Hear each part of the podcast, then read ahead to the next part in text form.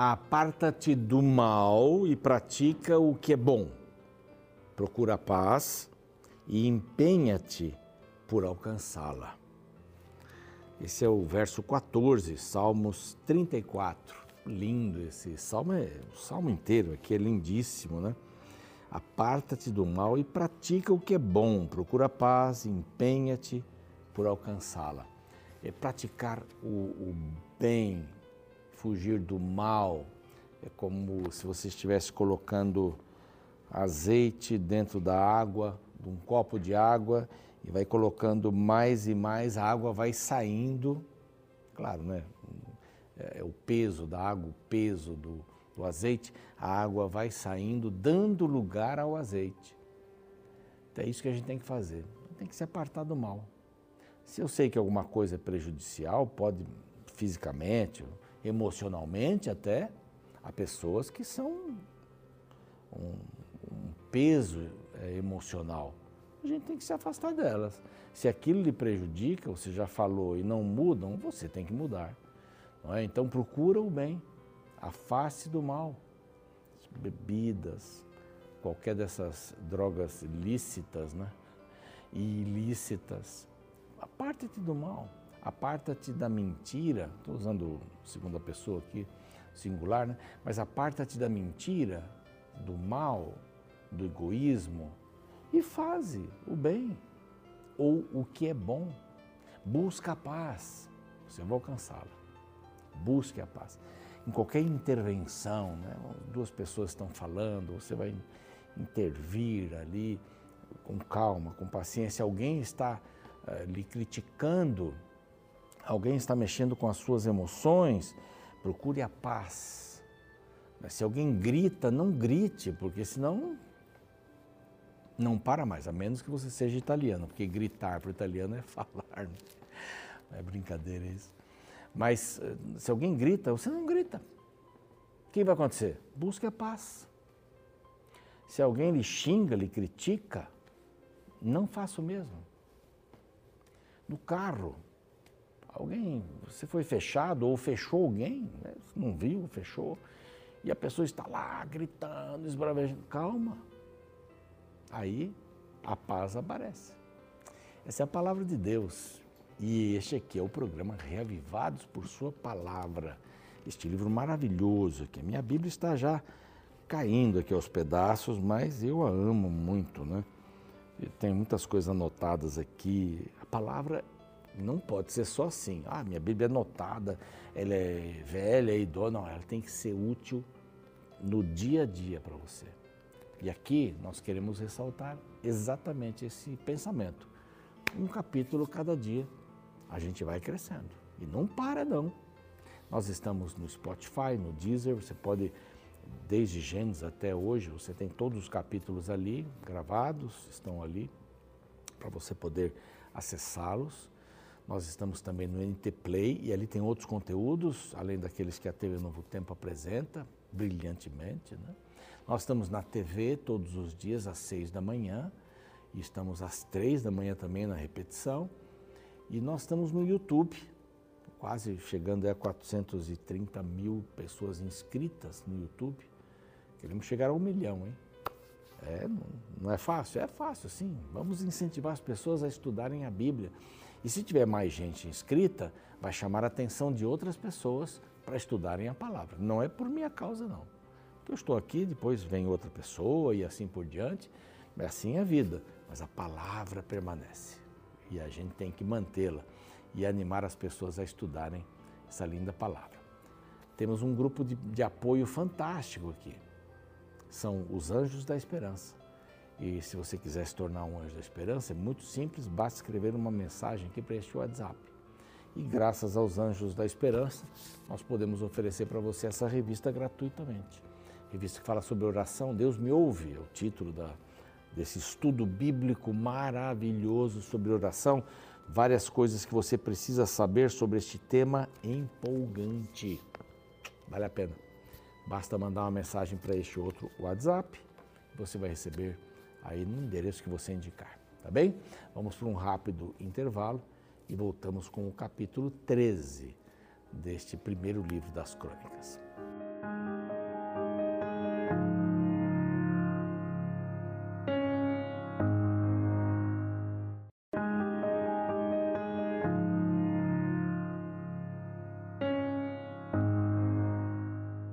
Já voltamos com o seu programa Reavivados por Sua Palavra aqui da TV Novo Tempo, um capítulo da Bíblia cada dia, não tem repetição, não tem feriado, são todos os dias do ano estudando a Palavra de Deus com você. Alguns estão nos acompanhando, alguns estão adiantados, uh, já gravamos toda a Bíblia, então por isso que alguns estão adiantados. Alguns, gostam de estudar várias vezes o mesmo livro. Uh, tem pessoas que me dizem, pastor, eu uso um pouco às vezes o Reavivados para me ajudar num sermão. Ótimo, tá bem, fico feliz por isso. Muito contente que o programa pode ajudar você aí na preparação de um sermão também. Né? Um grande abraço para todos que nos acompanham aqui todos os dias, todos pela televisão, pela TV, né? pelo YouTube, pelo Deezer, Spotify, NT, eh, NT Play, tantas coisas aí. Bom, grande objetivo deste livro é mostrar Davi como essa semente pela qual passa, o esconduto pelo qual passa a, a, linhagem até o Messias. Isso é muito legal, muito legal mesmo.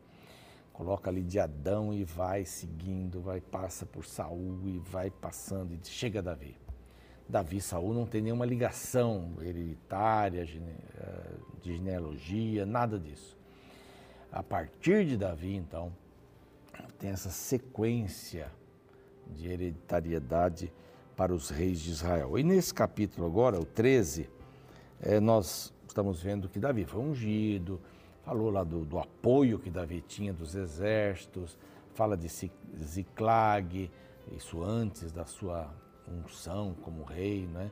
depois fala dos exércitos que ele tinha à disposição no dia da sua unção, foram milhares e milhares, cada tribo enviou um grupo para dizer assim: estamos contigo, estamos contigo. E vai haver uma tensão, guarde bem isso que eu estou falando, sempre vai haver uma pequena tensão não é? entre o norte e o sul, já que Davi era, era de, do sul, né? Judá, é, Saul era de Benjamim, é, tem sempre uma tensãozinha por aí, mas Benjamim apoiou bastante Judá e Davi. Bom, o que Davi vai aprontar agora? De bom, né? Ele consultou os capitães de mil, de cem e todos os príncipes. Qual foi a consulta que ele fez com esse pessoal? É, onde estão os levitas para a gente trazer a arca de volta? Não é? A arca foi é, sequestrada pelos filisteus, eles colocaram no templo de Dagon. Dagon cai um dia, depois cai um dia sem mãos, sem pés, ou com as mãos e os pés cortados, a estátua, né? Eles é, precisam tirar imediatamente. E um carro de boi levou, aqui tem essa ligação interessante, um carro de boi levou a arca para o povo de Israel. Eles não queriam mais ficar. Toda hora. Por quê? Ah, eles levavam artefatos religiosos para as guerras. E até uma vez Israel levou esses arte... esse artefato, não, essa preciosidade que era a arca, como se fosse um meio para ganhar a batalha. Mas a arca tinha um lugar próprio, ela não podia sair do lugar. Né? Mas até isso aconteceu. E os filisteus acabaram sequestrando a arca lá depois, tudo mais. Bom, mas guarde bem isso, foi levada por um carro de bois, colocado em cima do carro e, e os bois chegaram sozinhos, onde estava o povo de Israel aguardando. Bom, eles fazem, Davi faz uma consulta, né? Vamos, vamos chamar os sacerdotes, verso 2, né? Enviemos, enviemos depressa mensageiros a todos os outros irmãos em todas as terras de Israel e aos sacerdotes e aos levitas, é, com eles nas cidades e nos seus arredores, para que se reúnam conosco. E o verso 3 assim: tornemos a trazer para nós a arca do Senhor. Ela não estava mais entre os filisteus, ela já estava entre o povo de Israel. Então, porque nos de Israel não nos valemos dela, quer dizer, ela não, não ficou ali num, num centro importante. Então toda a congregação concordou que assim fizesse, pareceu bom e justo aos olhos do povo. Isso mostra que Davi estava comprometido com o sistema com o sistema que apontava para Jesus. Olha que importante isso. Davi queria fazer esse sistema voltar a funcionar como funcionou antes. Então, Davi procura trazer a arca. São duas, duas situações aqui. Esta é a primeira. É, nessa época, é, a, a, arca estava em Kiriat Jearim por 20 anos. Por 20 anos ela esteve lá. Antes em Bet-Semes, tem alguns calculam em 57, 60 anos que ela esteve nesses lugares aí. Estava na casa de Abinadab, imagine a bênção de Abinadab, cuidando de tudo isso daqui. Ela foi posta num carro novo. Não foi aquele que veio, lógico que já tinha se destruído talvez aí, tantos anos se passaram. Mas aqui ela foi é, colocada num carro novo para subir dali, né, de Giriat e Jearim, para Jerusalém. Ali seria finalmente o, o descanso da arca, né, onde seria feito o templo fixo, não mais móvel. O povo não era mais nômade, o povo já estava fixado em Canaã, né, naquela terra que seria uma terra maravilhosa para todos eles. Então eles colocaram num carro, puseram a arca e levaram de Abinadab, da casa de Abinadab, e Uzá e Aiô, filhos de Abinadab, guiavam o carro. Guiavam o carro. Da outra vez, os filisteus colocaram em cima de um carro. Aqui, Abinadab colocou de novo em cima de um carro. Isso tem sentido? Vai ter um sentido tremendo aqui no capítulo seguinte, mas eu já vou dar um spoiler para você. Davi, todo o povo de Israel, verso 8, se alegravam perante o Senhor, Deus, com todo o seu empenho em cânticos, com harpas, com alaúdes, com tamboris, com símbolos, símbolos, desculpe, com trombetas. Era uma tremenda de uma festa. Eles estavam muito felizes por poder levar a arca para o centro de, de Israel, que era Jerusalém. Jerusalém foi conquistada ali seria o centro. Essa arca ficaria numa casa que Davi fez para ficar, não era o templo ainda, não era o templo. É? Mas uma coisa estranha acontece. Os bois titubearam, a arca balançou no carro. Guarde bem essa figura do carro. Não é à toa que ela está aí. E usar, olha aqui, Uzá estendeu a mão para segurar a arca, pois os bois tropeçaram, verso 9, e a ira do Senhor se acendeu contra Uzá e o feriu por ter estendido a mão e morreu ali perante o Senhor. Triste. Você pode perguntar, mas espera aí, ele não estava tentando segurar a arca? Deus, primeiro, Deus era o protetor da arca, não era um ser humano. Segundo, quando a arca foi feita, ah, por Moisés e tudo mais, né, pelo pessoal ali, pelos artífices, eles colocaram na arca argolas, quatro argolas, e tinham uns, uns canos, varaus, compridos, fortes, banhados em ouro, que eram colocados nestas argolas e os levitas carregavam a arca assim. Alguns dos utensílios do templo do tabernáculo, né, móvel, que eram carregados, não precisavam de argolas. Mas quando uh, esses altares né, eram feitos com argolas, eles deveriam ser carregados nos ombros dos levitas.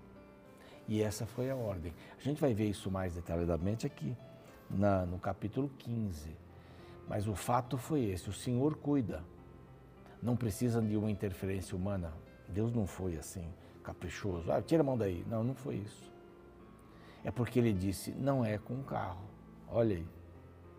Não é para pôr a arca em cima de um carro. A gente põe sobre o carro outras coisas, as pás, ah, os incensários, eles vão todos, espevitadeiras, todos em cima do carro. Pode ir sem problema nenhum.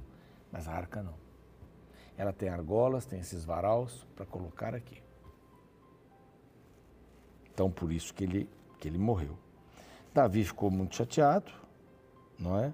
Parou essa caminhada, temeu Davi, verso 12, ao Senhor naquele dia, disse: Como trarei a arca de Deus? Era só seguir o plano de Deus. Era só fazer da maneira que Deus disse que deveriam fazer para carregar a arca. Essa é a mania humana de dizer para Deus: Deus, você está falando isso daqui, mas olha, eu tenho uma ideia melhor que a sua.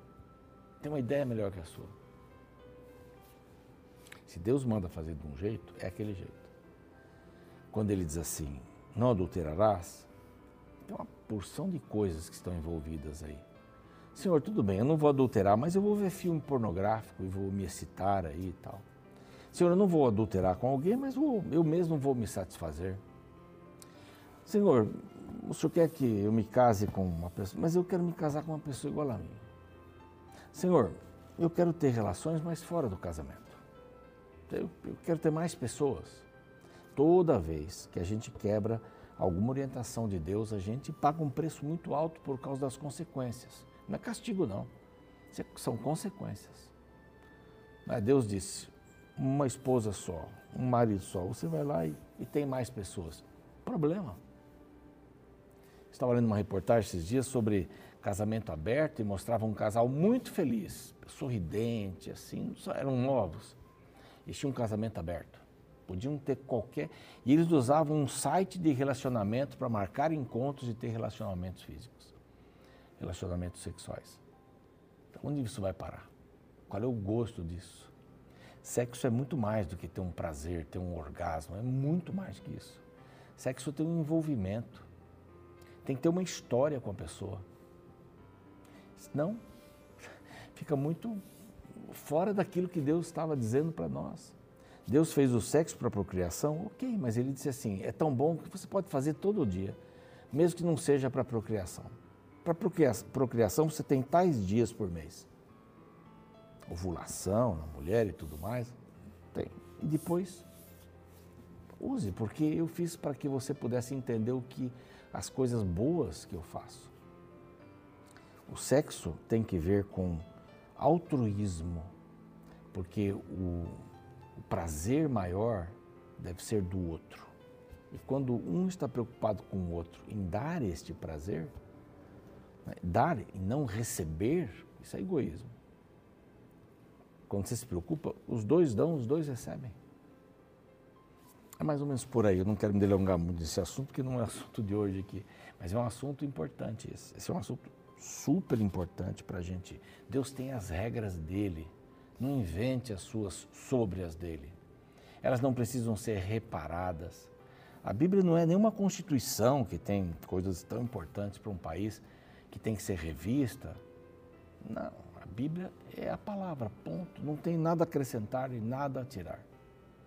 Esse foi o grande problema de usar. E a, a arca parou em Obed-Edom, né, na casa de Obed-Edom. Ficou lá três meses.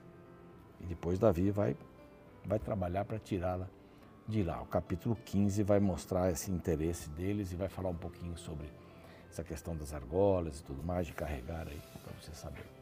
Cumpra a vontade de Deus. Palavra, guardei a palavra no meu coração para não pecar contra ti. Essa é a palavra do salmista. Vamos orar? Pai querido, nós queremos andar nos teus caminhos, da maneira como o Senhor deseja que andemos. Se a arca é para ser carregada nos ombros dos levitas, que seja assim. Que não coloquemos a arca sobre um carro. Senhor, estou mencionando isso porque a tua vontade é melhor e maior do que qualquer outro sentimento. O Senhor sabe porque o Senhor diz as coisas que, que estão escritas na palavra e nós queremos entendê-las e cumpri-las segundo a tua visão, não a nossa visão. Nossa visão é humana, ela é unilateral. A tua visão, ela tem vários aspectos e nós queremos entendê-la. E para isso precisamos do teu Santo Espírito. E o Senhor prometeu nos dar o Espírito para entendermos a palavra claramente. E te agradecemos por isso. Em nome de Jesus. Amém. O programa segue, eu fico por aqui. Amanhã a gente se vê com o capítulo 14. Existe uma famosa frase de autoria do teólogo francês São Bernardo de Claraval, o qual viveu até o início do século XI. Ao se referir a diversos hereges combatidos por ele, Bernardo declarou: De boas intenções, o inferno está cheio. Tal provérbio nos lembra de que não é porque alguém tem boas intenções que as suas ações são corretas. Podem existir pessoas fazendo coisas erradas com um coração bem intencionado. No capítulo 13 de 1 Crônicas, encontramos uma clara ilustração para este princípio. O texto relembra um fato registrado pelo profeta Samuel a respeito do desejo do rei Davi de trazer a arca que estava na casa de Obed-Edom para Jerusalém. Davi estava bem intencionado, Porém, o acontecimento mudou o clima feliz do cortejo.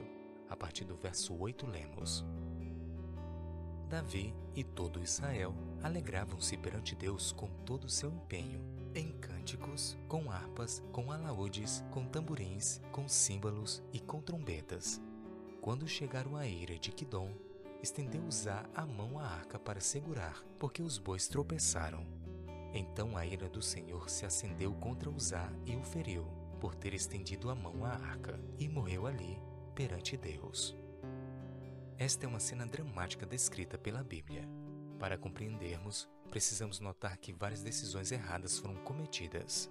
O primeiro erro foi terem colocado a arca em um carro de boi. Ela nunca deveria ser carregada assim, mas sim do modo como Deus determinou em Êxodo capítulo 37, versículo 5, isto é, nos ombros apenas dos levitas também conforme o livro de Números, capítulo 4, versículo 15, por meio de varas introduzidas nas argolas que haviam na arca.